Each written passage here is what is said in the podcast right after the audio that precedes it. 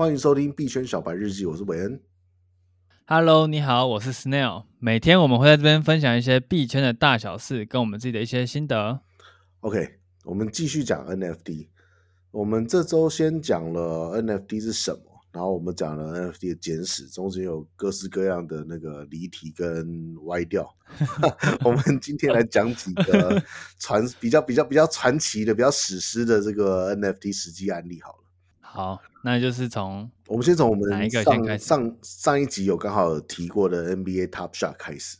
NBA Top Shot 我们上次有说，就是 NBA 它推出线上商店，是那个 Dapper Labs 就是跟 N NBA 合作做的嘛。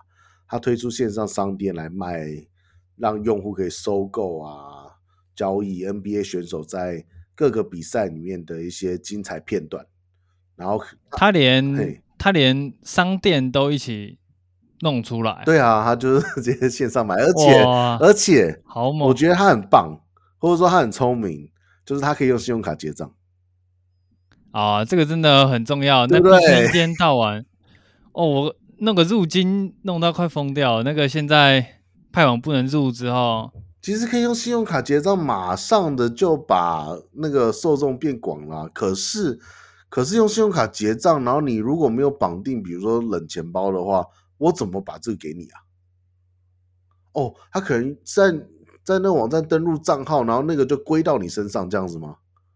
他有可能账号送一个钱包之类的吗？嗯，顺便再，反正他都弄一个交易所出来，在那个钱包应该不难吧？好像有道理，好像有道理。对啊，那你要领的时候啊，他可能就放在交易所的钱包，然后你要领的时候再，我觉得我跟交易所的钱包，未来我也要往这个方向去走，因为我觉得可以用信用卡去结账，真的是可以让你的 NFT 成功率上升很多。真的，不然一天到晚要换以太，然后。那个钱包，然后 gas fee，然后那些零零总总，还有一堆看不懂的英文字，然后你要确认这个，确认那个，哦，很崩溃。你你你知道什么 NBA 球员？Curry 啊、uh-huh，然后 Jordan，现在已经退休了吧。LeBron James 总知道吧？LeBron James，对对对，我正要讲。单黄单黄，他有一个灌篮的影片，在二零二一去年的四月。以三十八万七千六百美金卖出，大概一千万台币，创下这个平台单支影片的交易记录，超夸张！哎，这样子，球员自己也能分一点吗？好像可以哦，好像可以哦。哇，那会不会球员就变得越来越喜欢自干，就要干一个？我倒我我倒没有，他们球员本来就很喜欢自干，但是我倒是觉得说，搞不好 NBA。到时候卖这个都比他们卖什么球票还还赚钱呢，卖卖门票赚。对啊，就重心转移，直接改做 NFT。没错，没错，没错。他们之前就只能够发那个球员卡，现在只要一个球员只能发一张卡。现在每个每个好球都可以发一张卡，多多么的那个改变，好像那种二维变成三维那种感觉。对啊，NFT 就是一个进化版的球员卡。嗯哼，大人版很贵的那一种。没错，没错，而且他他们除了就是很坑的贩卖这种昂贵的精选影片以外，他们还要拉近就是跟这些粉丝之间的距离，所以他们会固定试出定价九块美金的这个福袋影片福袋，来来让就是所有人都可以参与这样。哦，就是你没有那么多钱的，你也可以有有机会有一个不错的。对啊，可能不可能会有，就是就是。很知名球星灌篮的，可是起码你就是有一个 NBA Top Shot，对不对？未来你你现在收藏了默默无名的明星，如果突然他就变成三冠王了呢，对不对？哦，他是一定抽，一定有，是不是？还是抽的？诶、欸，好像是要抽，好像总共那个福袋里面只有三段，哦、三段哦。这个我没抽过，我是看那个看那个别人总结的。对，我觉得，我觉得。我我为什么会没抽过？是因为我每次去 NBA Top Shot 都看到全部都是售罄，什么都卖完，而且这些有名的一些品牌有早期有进入 NFT，你去他的网站看的话，全部人都是卖完卖完卖完卖完卖完卖完，你就很难很难去参与到这样。哦，也是啊，因为这种东西就很多人抢，嗯，然后这种要排队的，对不对？对啊，就会有我们最喜欢的不是啊，我们最敬爱的这个科学家们，他们会找到更有效率的枪法。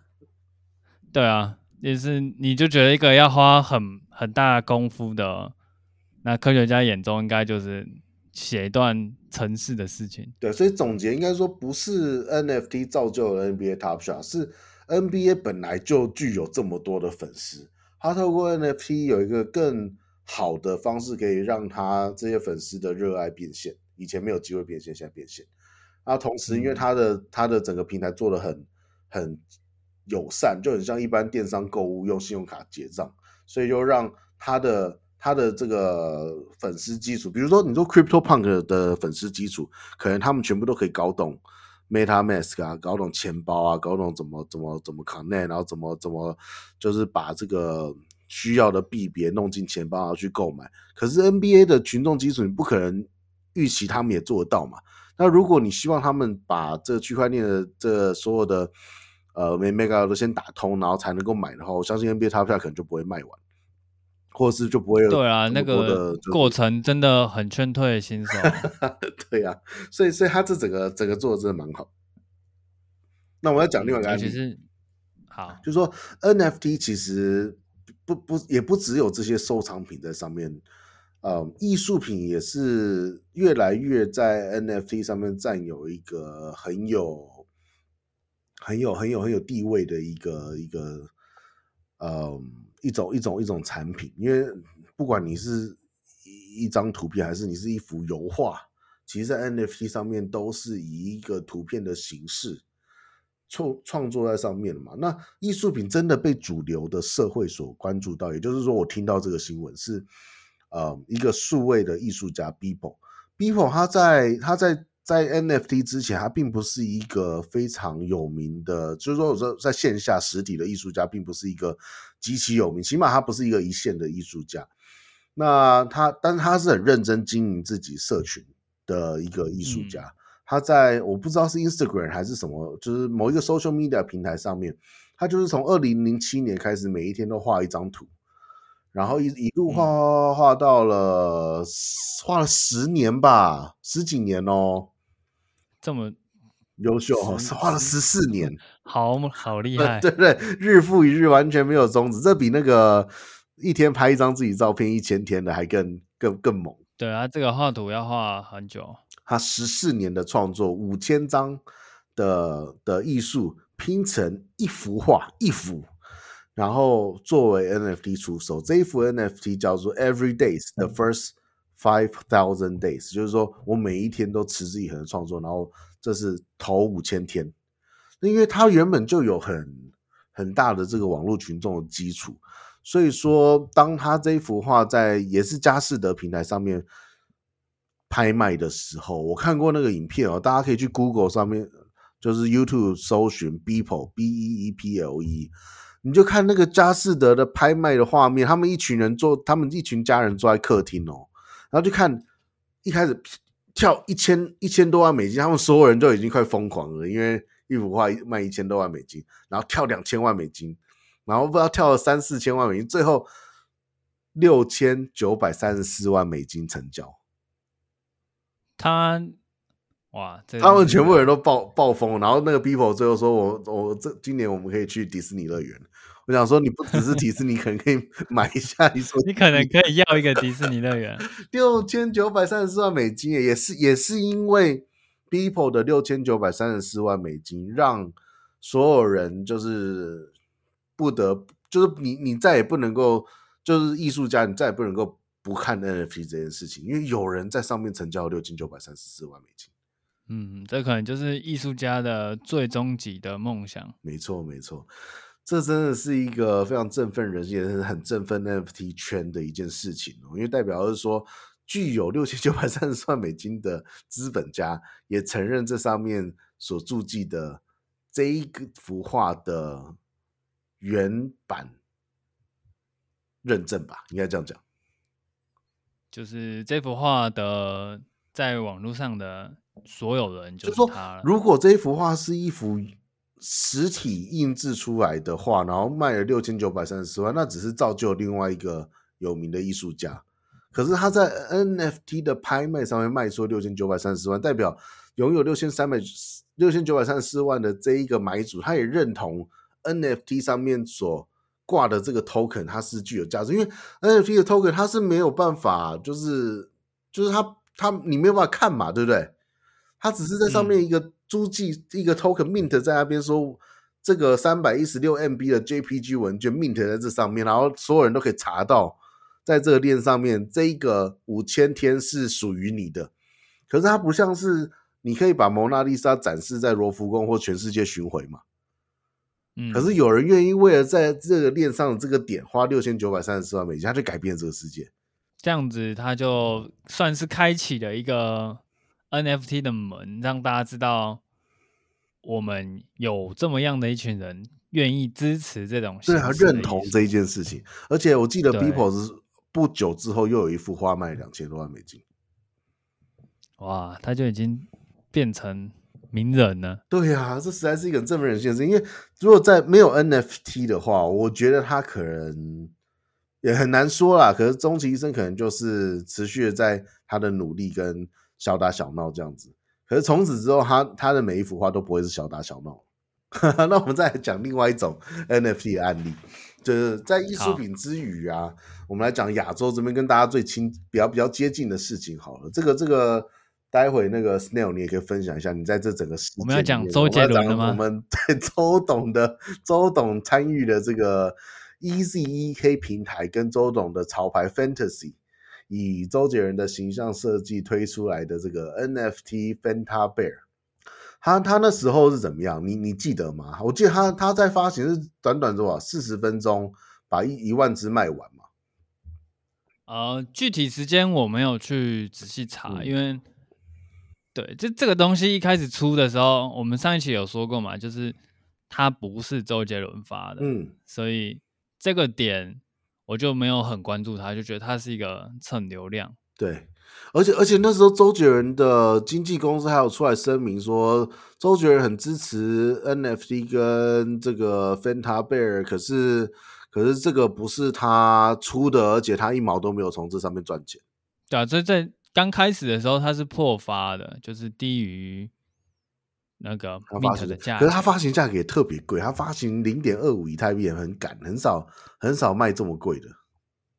哦，对啊，那时候其实我。不去买，一个原因就是因为这个价钱是都懂的价啊。我预对对对，我预计的价钱应该是零点零八，通常是这样子啊，这是比较行情价嘛。所以所以通常人家一万只卖完，可能卖个八百以太币，他一万只卖完，他卖了两千五以太币，整整多出行情的三倍以上，一千万美金。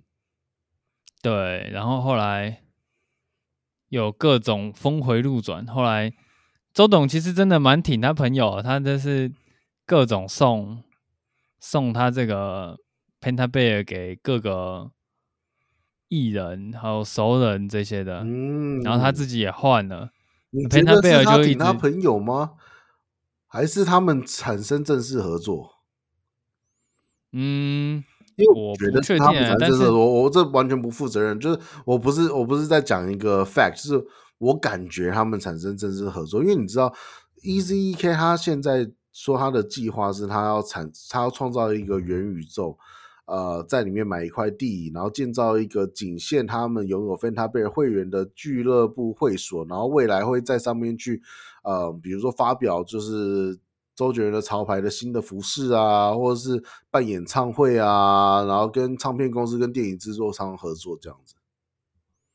哦，这样听起来真的很像，就是他一开始也没觉得这是一个很了不起的 NFT，就只是一个潮牌的 NFT，它可能就跟大众的一样，就是会会开始开始卖，然后卖了一些，然后最后价钱慢慢到一个平衡。嗯，但没有想到周董一个字值五十万，所以现在一只跟他贝尔地板价是一百万以上，天哪，可以想象吗？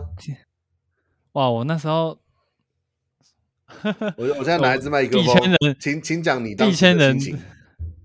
币圈人最常讲的就是，哎，要是我那时候 买先买个十支，我现在手上就有一千万了。可是他如果真的卖零点零八，我是真的会入手一支啊。但是零点二五就真的太高了。我那时候其实已经准备了以太币要买一支，可是可是那个他那个是什么啊？半半夜几点钟卖啊？半夜几点你会睡吗？但是我不知道为什么就错过了，你知道我没有我没有定好行事历，我是要买的，可是我就我就错过，我就跟人生中的这个一两百万错过了。我我觉得中间我们跳了一段，其实当当初他一开始发行的时候，一只是零点二五以太币，也就是一只大约是呃台币三万块，对不对？对，差不多。Uh-huh, 然后就一个月的薪水，然后然后过一阵子，因为周董就是声明说，这跟他只是朋友关系，这不是他发行，所以说他就跌到三万块以下了。对，那时候就破发，就是这个意思。然后，然后结果好像不知道三天后还是怎么样的，周董就在他的他是在什么地方发文啊？为应该是 IG, IG 嘛，哎，Instagram，他就发一个对东东雄西元，西元就是我们我们今天案例其实没有点到一个叫做无聊无聊猿的一个一个很特殊的一个，也是很有代表性的一个 NFT 的。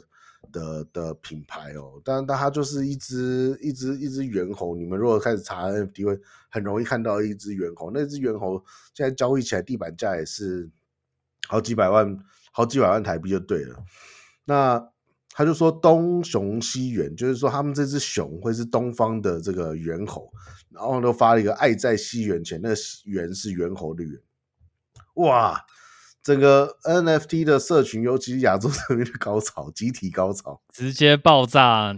你跟猴子比，就是对啊，而且是我觉得是周董两个字，一个字值五十万，马上让一只熊就是值一地板价一百万。那时候我看到这个讯息，我马上去 OpenSea 我要买，我已经找不到低于就是两万美金的了。